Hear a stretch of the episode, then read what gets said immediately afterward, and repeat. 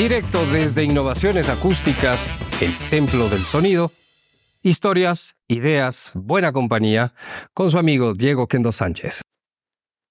Hace muchos años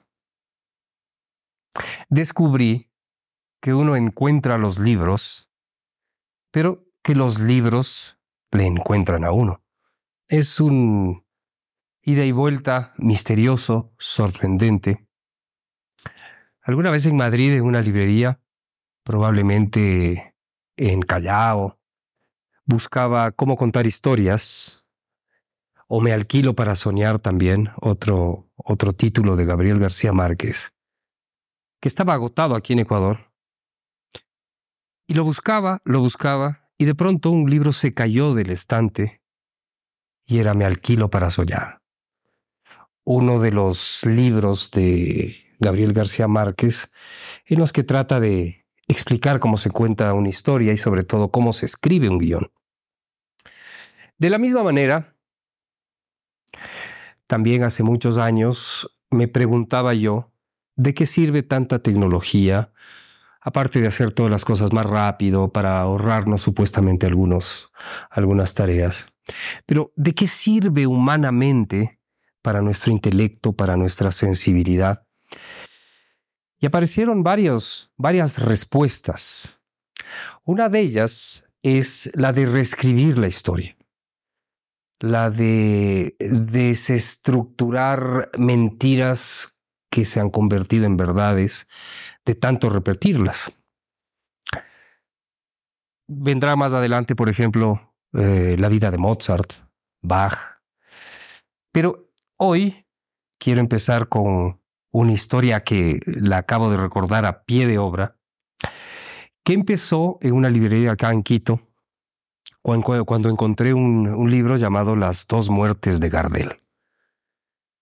Libro de un escritor argentino-español, Horacio Vázquez Real, que me cautivó por el título y por la introducción, porque esto también cabe eh, resaltar o subrayar o recomendar, aunque no hay peor recomendación que la que no le piden. Pero un buen libro siempre tiene una buena entrada. Un primer párrafo brillante. Cuidado con aquellos libros que no tienen un buen párrafo brillante, porque nunca se recuperan. Podrán tener un buen párrafo y luego decaer y posteriormente levantarse de la lona y conmovernos, pero un buen libro siempre tiene una introducción muy buena, un primer párrafo brillante, y si no lo tiene, no lo compre. no pierdan el tiempo. Y este libro empezaba con algo muy bien redactado por quien después fue mi, gran amigo Horacio, que en paz descanse, y decía, en la vida de Gardel, nada es lo que parece ser. Y empieza a desbrozar. Para comenzar, Gardel, dice Horacio Vázquez Real, no murió en un accidente, murió en un atentado. Y eso es un campanazo, cómo un cantor de tangos puede ser víctima de un atentado me atrapó. Me porté muy, muy, muy cicatero porque había dos ejemplares y compré los dos para que nunca nadie más leyera. Y se agotó. Pero no, no es, no es esa la razón. La razón es que quería regalarle este, este libro a un queridísimo amigo cultor de tango que se considera un gardeliano a muerte y quien tiene el convencimiento de que todo lo que se ha escrito sobre Gardel es verdad. Y este libro lo desmiente. Y es eso lo que me sedujo de este libro. Este querido amigo se llama Enrique Kraus, ex vicepresidente de Chile, absolutamente gardeliano, quien nunca terminó de aceptar lo que desmiente este libro. Siempre me tomaba el pelo, bueno, Dieguito, y entonces Gardel esto, Gardel este otro. Vamos a dejar para el final el por qué no es un accidente y es un atentado. Pero vamos a empezar por algo que que es el debate de siempre y que esa es la maravilla de, de la palabra, el debate. Quienes creen una cosa, quienes no creen en eso, y empezamos a tejer una conversación larga. Y lo más interesante de esa conversación no es quién tiene la razón. Creo que lo más lindo, lo más entrañable, es que nos estamos acompañando desesperadamente y queremos olvidarnos del día a día y queremos, queremos olvidarnos de lo que no va bien. Y empezamos a descargar primero las emociones más intensas y finalmente esto puede terminar en un estrechón de manos y en un abrazo. Y efectivamente el primer tema es el siguiente, que el mismo Gardel desmentía. Tengo tanto de francés como de argentino. Nada. Él era uruguayo, de un pueblito minero llamado Tacuarembó. Él nace ahí y una vez más, su padre no solo es su padre, es su abuelo. Su madre es su abuela. Es hijo de su abuela. Y sí, es hijo del incesto, del estupro y la violación. Dramático. Los gardelianos tienen frases muy bonitas. El zorzal criollo, el morocho del abasto. Pero nadie sabe exactamente por qué. Pero antes de contarles el por qué se le conoce así a Gardel, hay algo que también es curioso porque Gardel tenía una identidad robada. Y la identidad no la robó él, sino una supuesta madre francesa llamada Berta Gardés. Ella entra a Uruguay, al Cono Sur, y tampoco es de ella lo que parece ser. Ella entra con una visa de planchadora. Pero este era un eufemismo políticamente correcto, muy propio de la época y lamentablemente muy propio de la hipocresía que define al ser humano, porque en realidad era prostituta. Que me parece muy bien. Yo creo que le debemos mucho a las prostitutas, en la medida que hay menos violadores, porque hay ese recurso para quien puede pagar el recurrir a una de estas mujeres y no violar a una, a una dama. Yo creo que les debemos mucho, aunque miramos para otro lado frente a estas mujeres que muchas veces dan de comer a sus hijos con esta, con esta, esta profesión tan dura, yo diría a veces inhumana. Tacuarembó era un pueblo promedio que se caracterizó por algo dramático. Aparece un general Escayola que no era general. Nada en la vida de Gardel es lo que parece ser. Nada. El general Escayola no era general. El señor Escayola era un cualquiera que se dedicó a hacer el trabajo sucio del dictador de aquella época.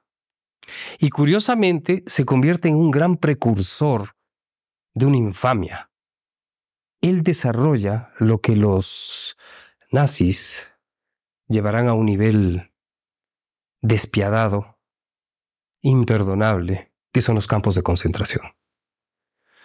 El general Escayola, creo que llegaba a coronel nada más. Em, hacía el trabajo sucio para aquel dictador uruguayo y en sus propiedades, que tampoco eran de él, que eran de su amante, su amante era una mujer de alta sociedad, casada con un hombre mucho mayor, que mm, a quien no le alcanzaba y por tanto, con el coronel Escayola o general, que no importa, eh, se actualizaba. Ella era la dueña de estas tierras y ahí es donde Escayola desarrolla este infame espacio de tortura, de desaparición, de muerte, de masacre, lo que después se convertirían en campos de concentración corporativos, industriales, en el caso de los nazis y en otros tantos más, lamentablemente. Es entonces que en algún momento de la historia de Tacuarembó encuentran algún metal precioso, unas minas, y estalla la fiebre, probablemente del oro, no recuerdo en este momento, probablemente era oro, no lo sé, no quiero cometer ningún error. Y siempre cuando aparece el oro, no es que aparecen y llegan los diamantes de una sociedad. Llegan los muertos de hambre y las prostitutas. Esos son los primeros que llegan a ver qué pasa. Y en ese oleaje llega una señora planchadora llamada Berta Gardés. Berta Gardés, una profesional, una madame profesional, eh, meretriz profesional, eh, con capital de escayola, monta un prostíbulo y, eh, por supuesto, eh, el gerente propietario, el señor Escayola, era uno de los principales clientes y también amante de Berta Gardés.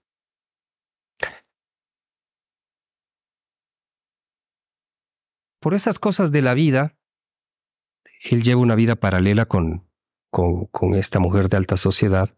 Tiene cuatro, cuatro hijas y en algún momento embaraza a su cuarta hija, la más pequeñita. En una acción miserable de estupro, violación, incesto, y le embaraza, le embaraza. Podrá haber sido muy poderoso en Tacuarembó, Escayola, pero no podía tapar el sol con un dedo, y pueblo chico, infierno grande, no encuentra otra manera que, otra vía de solución que encargarle a Berta Gardés que se deshaga del niño. No matándole, pero sí llevándole a Buenos Aires. Y Berta Gardés, que tampoco tenía mucha oportunidad de, no tenía mucha opción, como diríamos acá en Quito, agarra la guagua y voló a, Buenos Aires y ocultó este niño.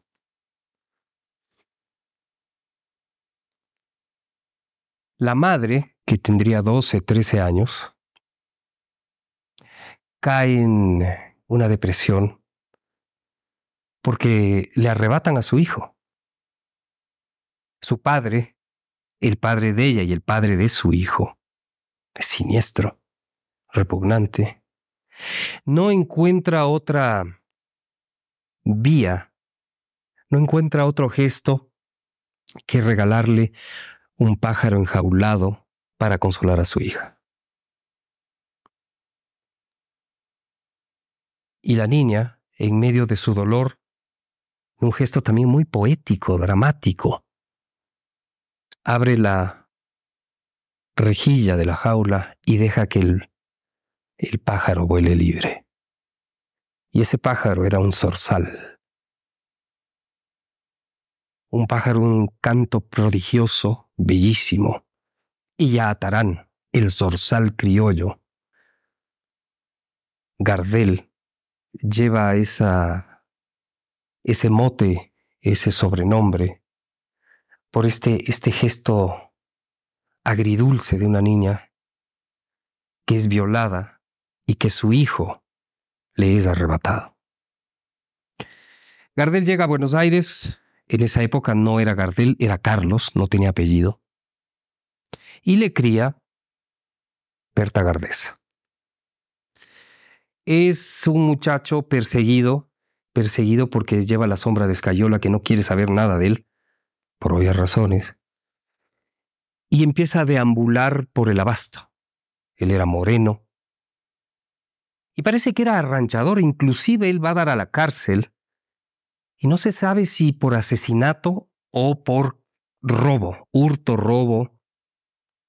Pero él va a dar a la cárcel, esto no se ha comprobado, pero parece ser que él cometió algún crimen un poco más grave que, que robar o hurtar. No se sabe.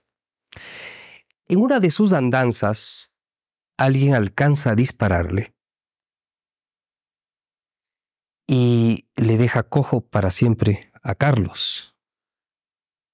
Carlos sin apellido. Y este suceso se da en, el abasto que para la época era para nosotros los quiteños como San Roque, barrios bajos. Y de ahí el morocho del abasto. Historia que los gardelianos no siempre la aceptan porque idealizan a Gardel. Y está bien. Uno necesita sus héroes, ¿no? Inmaculados. Va pasando el tiempo, Gardel descubre sus dotes vocales, se convierte en un cantor. Hay que recordar que el Gardel de la época no es el Gardel de hoy. El Gardel era un cantor reconocido, pero no era ídolo, no era un mito, no era un mito como, qué sé yo, como Evita, como el mito que va a ser eh, Charlie García o Maradona o qué sé yo, eh, Monzón, aunque él arruinó su historia al final de sus días, Ringo Bonavena. A él le preguntan un día, y esto también no estaba preparado, pero me viene a la mente ya que hablamos de la soledad y acompañarnos, le preguntan a Bonavena, que era un peso pesado y además tenía una voz de tiple, muy aguda que no coincidía con sus casi eh, metro noventa, casi dos metros, y le preguntan, ¿qué es la soledad, campeón? Cuando suena la campana, hasta el banquito te quitan. Esa es la soledad. Entonces, Gardel no era el Gardel que ahora reconocemos o resentimos. Gardel era, era alguien que se abría camino. En esa época los discos, lo que hoy sería un vinilo, no eran de vinilo, eran de carbón y otros materiales muy pesados, venían en unas fundas de papel periódico, de papel rústico, de ese papel más barato, del papel más barato, sobres cafés. Y él se da cuenta de lo que viene, de lo que, de lo que viene en camino, es el galán. Él no tenía dientes por la vida azarosa que tuvo, tenía sobrepeso, era un poquito deforme. Yo sé que no soy políticamente correcto. Tenía los brazos muy cortos, era cojo, pero cantaba mejor que un zorzal, porque ponía poemas a su, a su canto. Y e intuye que lo que viene son portadas, intuye que para vender discos hay que filmar películas. A ver, lo que pasa ahora, lo que pasaba hasta hace relativamente poco tiempo y sigue sucediendo, pero hace unos 20 años, un poco más, eh, las figuras venezolanas, mexicanas de la música salían de telenovelas, eran actores o ponían una canción en las novelas. Eso no es invento ni venezolano, ni mexicano, pero probablemente sí argentino, o uruguayo, perdón, invento de Gardel. Entonces, él se da cuenta que debe ser un galán en las portadas y baja de peso, se arregla la dentadura, se manda a hacer eh, a medida unas camisas que simulan en la fotografía unos brazos proporcionados para su torso. Ustedes fíjense, él siempre está con una postura en donde saca partido de, de estas camisas y se le ve proporcionado. Quienes le conocieron dicen que tenía unos brazos muy cortitos. Y tenía un zapatero en Montevideo que le compensaba la cojera, no con un taco visible, sino con un, un, una pieza que le compensaba la, la cojera y se construye a sí mismo de ser el hijo de una relación incestuosa. Él se convierte en lo que es hoy. Él mm, tuvo la visión de saber que hoy consumiríamos a un Dios del canto, a un Dios de la voz. Esto continuará, pero no quiero despedir este, este podcast dedicado a Gardel sin hacer la relación del por qué él no muere en un accidente, sino en un atentado. Cuando los alemanes firman el Tratado de Versalles, quedan arrinconados. No pueden desarrollar armamento, ellos de hecho tienen que entregar eh, su artillería, sus municiones, sus armas en un gesto que capitalizó eh, más adelante, un gesto en una, situación histórica humillante que capitalizó Hitler más años después, años más tarde. Y algo que logra avisorar Heinrich Göring es que la aviación va a cumplir una función dramática, definitiva en la siguiente guerra. Ya el varón rojo, Manfred von Richthofen, eh, Oswald, el mismo Goering fueron haces de la aviación, pero una aviación rudimentaria, triplanos de lona, eh, poco eficientes. Y parte del proyecto de lo que será la Segunda Guerra Mundial, porque en realidad la Primera y la Segunda Guerra Mundial son la misma guerra con un periodo de paz, paz bélica. Se empiezan a armar y empiezan a desarrollar una una armada, una infantería vergonzante, de manera vergonzante, y una aviación. Y, por ejemplo, desarrollan aviones bombarderos que son disfrazados de aviones de pasajeros, fácilmente convertibles en aviones de guerra. No voy a entrar en estos eh, detalles porque es muy apasionante y muy largo. Y, por ejemplo, fundan Panam, en Estados Unidos. Panam, si ustedes escarban un poco, es una compañía de capital alemán. Por aquel entonces, un señor cuyo nombre quizá les diga, creo que les va a decir mucho a ustedes, Ernesto Samper, funda una aerolínea que ahora es Avianca, no sé si existe todavía Avianca, pero era la línea colombiana por excelencia. Y tenía un avión, había otro avión de capital alemán en Colombia y los alemanes habían decidido ganar la guerra a como de lugar y no daban lugar a que ningún país desarrolle una fuerza aérea y por lo tanto tienen que desbrozar el camino. Como lo hacen, desarrollan mapas de navegación aérea con alta precisión alemana para ellos pero con 5 o 10 metros de error, de variante, en los mapas que comercializan, para que se estrellen pilotos, líneas aéreas incipientes, y lo van logrando. Pero el señor Ernesto Samper, que tiene, no sé si es tataranieto, bisnieto, llegó a ser presidente de Colombia. Y su hermano Daniel, amigo personal, Daniel Samper Pisano, recuerda con mucho orgullo a su abuelo Ernesto Samper. No recuerdo el segundo apellido de aquel precursor de la de no de la aviación, pero sí de las compañías de aviación, del negocio. Y corrobora esta historia no con esta precisión que establece Horacio Vázquez Real, y es que los alemanes están decididos a eliminar cualquier amenaza, cualquier eh, viso de competencia.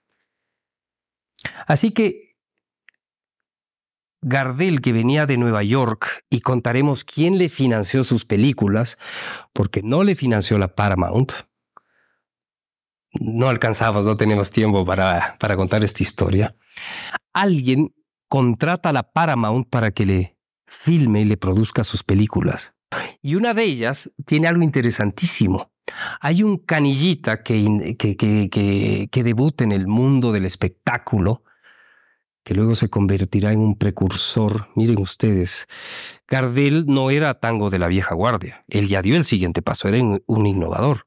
El tango, tango de la vieja guardia era instrumental, no tenía bandoneón, guitarra, piano y flauta, piano y flauta Gardel le adicionó la voz.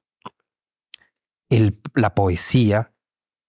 Y este eh, personaje pequeñito aparece como canillita en esta película, en una de las películas, El día que me quieras, si no me equivoco, y es nada más y nada menos que Astor Piazzolla. Y ustedes pueden comprobar, pongan Astor Piazzolla Gardel película y él hace un breve papel. Ya les contaré por qué. No ahora porque estamos con poco tiempo. Gardel sabe que está financieramente bien y económicamente mal. Tiene que regresar a la Argentina sus recursos son escasos. Insisto, el Gardel de hoy no es el Gardel de aquella época.